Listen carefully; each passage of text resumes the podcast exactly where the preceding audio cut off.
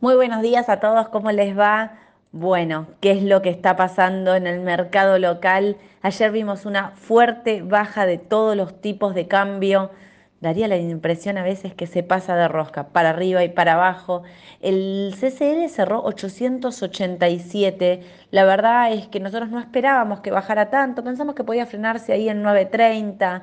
Em, pero bueno, el mercado está reacomodando posiciones porque en realidad lo que está pasando es que el mercado demuestra una vez más con la corrección que tiene em, que puntualmente lo que había puesto en precio era una victoria de ley en primera vuelta. Como esto no ocurrió, el mercado ajusta, el mercado totalmente dolarizado, expuesto a que el tipo de cambio salte. Bueno, también lo vemos en ROFEX, los dólares futuros que siguieron bajando en el día de ayer, si bien la corrección, te diría casi, se frenó porque enero y diciembre, diciembre y enero, perdón, eh, subieron un poquito, sin embargo, noviembre no pudo eh, sostener la baja, eh, sí, los precios que tenía y siguió bajando.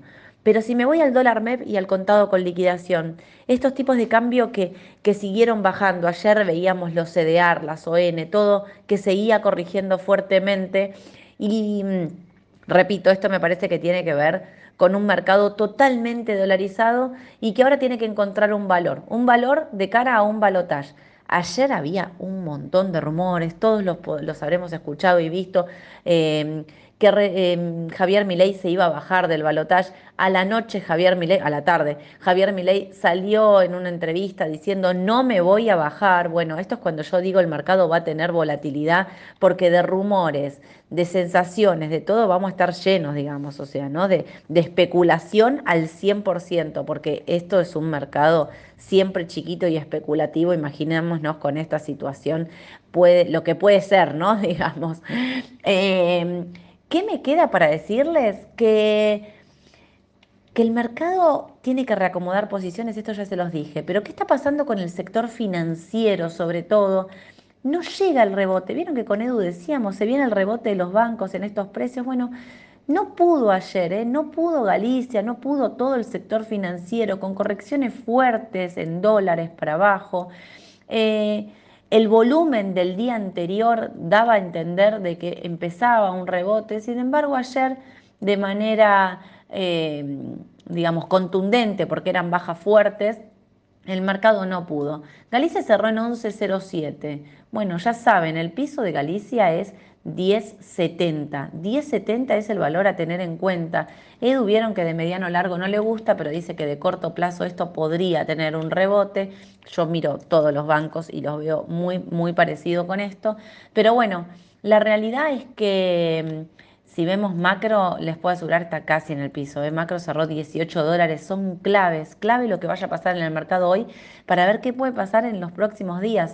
¿Llegará el rebote, se extenderá o las posiciones se seguirán reajustando? Bueno, hoy al mediodía va a haber una conferencia de Patricia Bullrich y mm, eh, va a haber una en, el nombre de Juntos por el Cambio, ¿será? Creemos que sí. Bueno, ¿qué es lo que van a decir? ¿Si van a apoyar a Javier Milei o no? Sí se divide Juntos por el Cambio, porque eh, algunas, eh, no sé, Sanz, por ejemplo, de Juntos por el Cambio, decía que en el caso de que eh, Juntos por el Cambio apoyara directamente a Javier Milei, Juntos por el Cambio se iba a romper. Bueno, nada, lo que estamos viendo es precisamente esto, ¿no? O sea, un Juntos por el Cambio que está al borde de la fractura, una decisión que tienen que tomar si apoyan a uno o apoyan al otro o no apoyan a ninguno. Eso también podría ser, ¿eh? que determinen que no se la juegan por ninguno de los dos.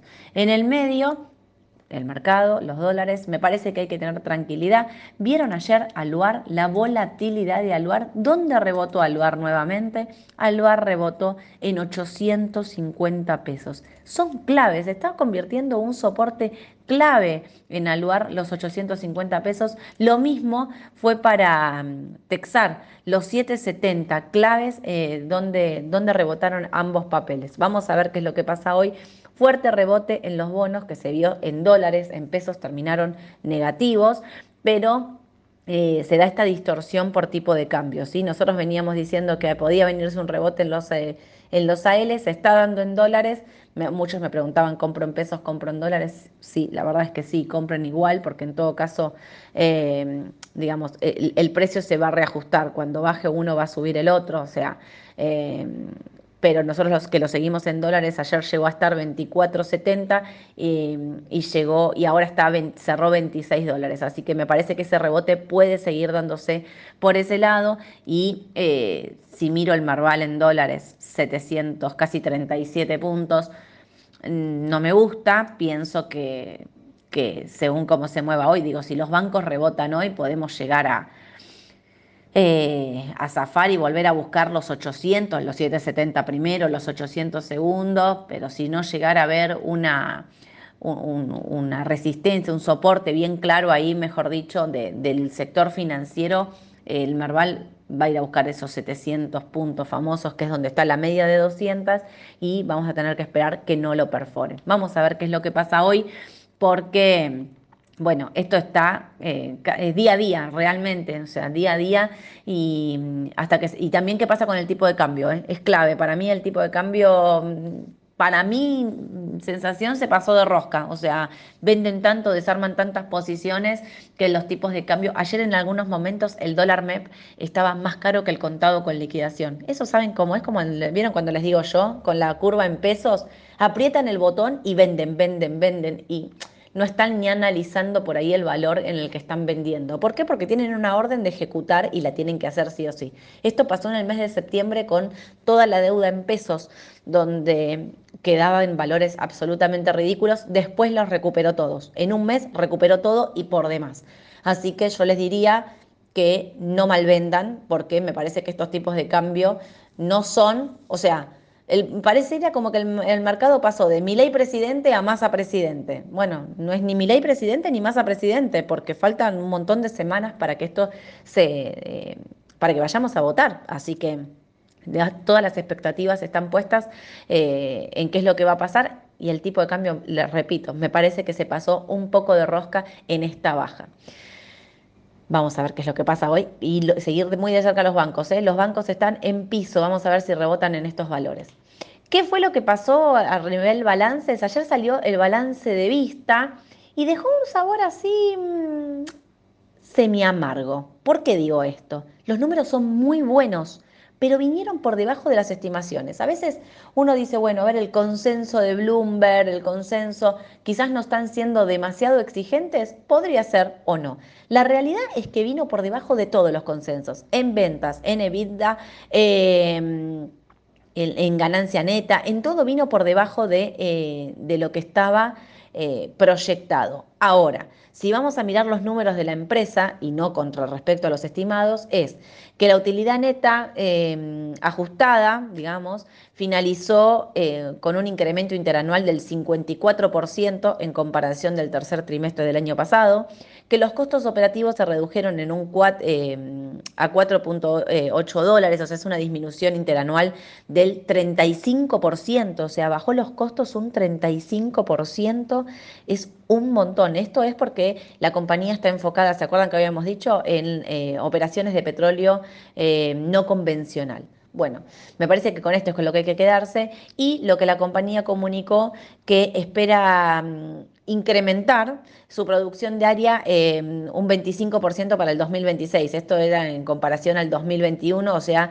que mm, lo que intenta llegar a hacer es eh, alcanzar los 100.000 barriles diarios de petróleo eh, de perforación. Así que el balance, por eso digo, deja un sabor amargo porque es menos que las estimaciones, pero es bueno el balance. Lo veo subiendo un 3% en el, en el pre-market, 31 y medio. Hay que ir a buscar los 33 que van a ser claves para que el papel siga y vaya a buscar los 36, 38. Sin embargo, en el mercado hay como esta sensación de, bueno, pudo, pero hasta ahí. Fue bueno, pero hasta ahí. Bueno, vamos a ver qué es lo que pasa hoy. Y si me voy a Estados Unidos, el mercado está ahí, que sí, que no, neutro. Eh, Google, Google 6 abajo, realmente no, no pudo con su, con su balance. Y Eh, Microsoft, que sí pudo, está subiendo un 4%. Esto hace que los índices estén. El Dow apenas positivo, el, eh, el Standard Poor's y el, el QQQ, el Nasdaq, están negativos ambos. Hoy IBM y Meta al cierre del mercado, así que ahí el sector tecnológico se va a estar moviendo también fuerte con estos dos balances. Mañana Amazon, así que vamos a estar muy atentos ahí. Mañana 9.45 los espero en la mañana del mercado con Edu para contarles todas las noticias más importantes y a ver muy de cerca hoy qué pasa con el sector financiero y el dólar en Argentina. Les mando un cariño grande, que tengan un excelente día. Beso a todos. Chau, chau.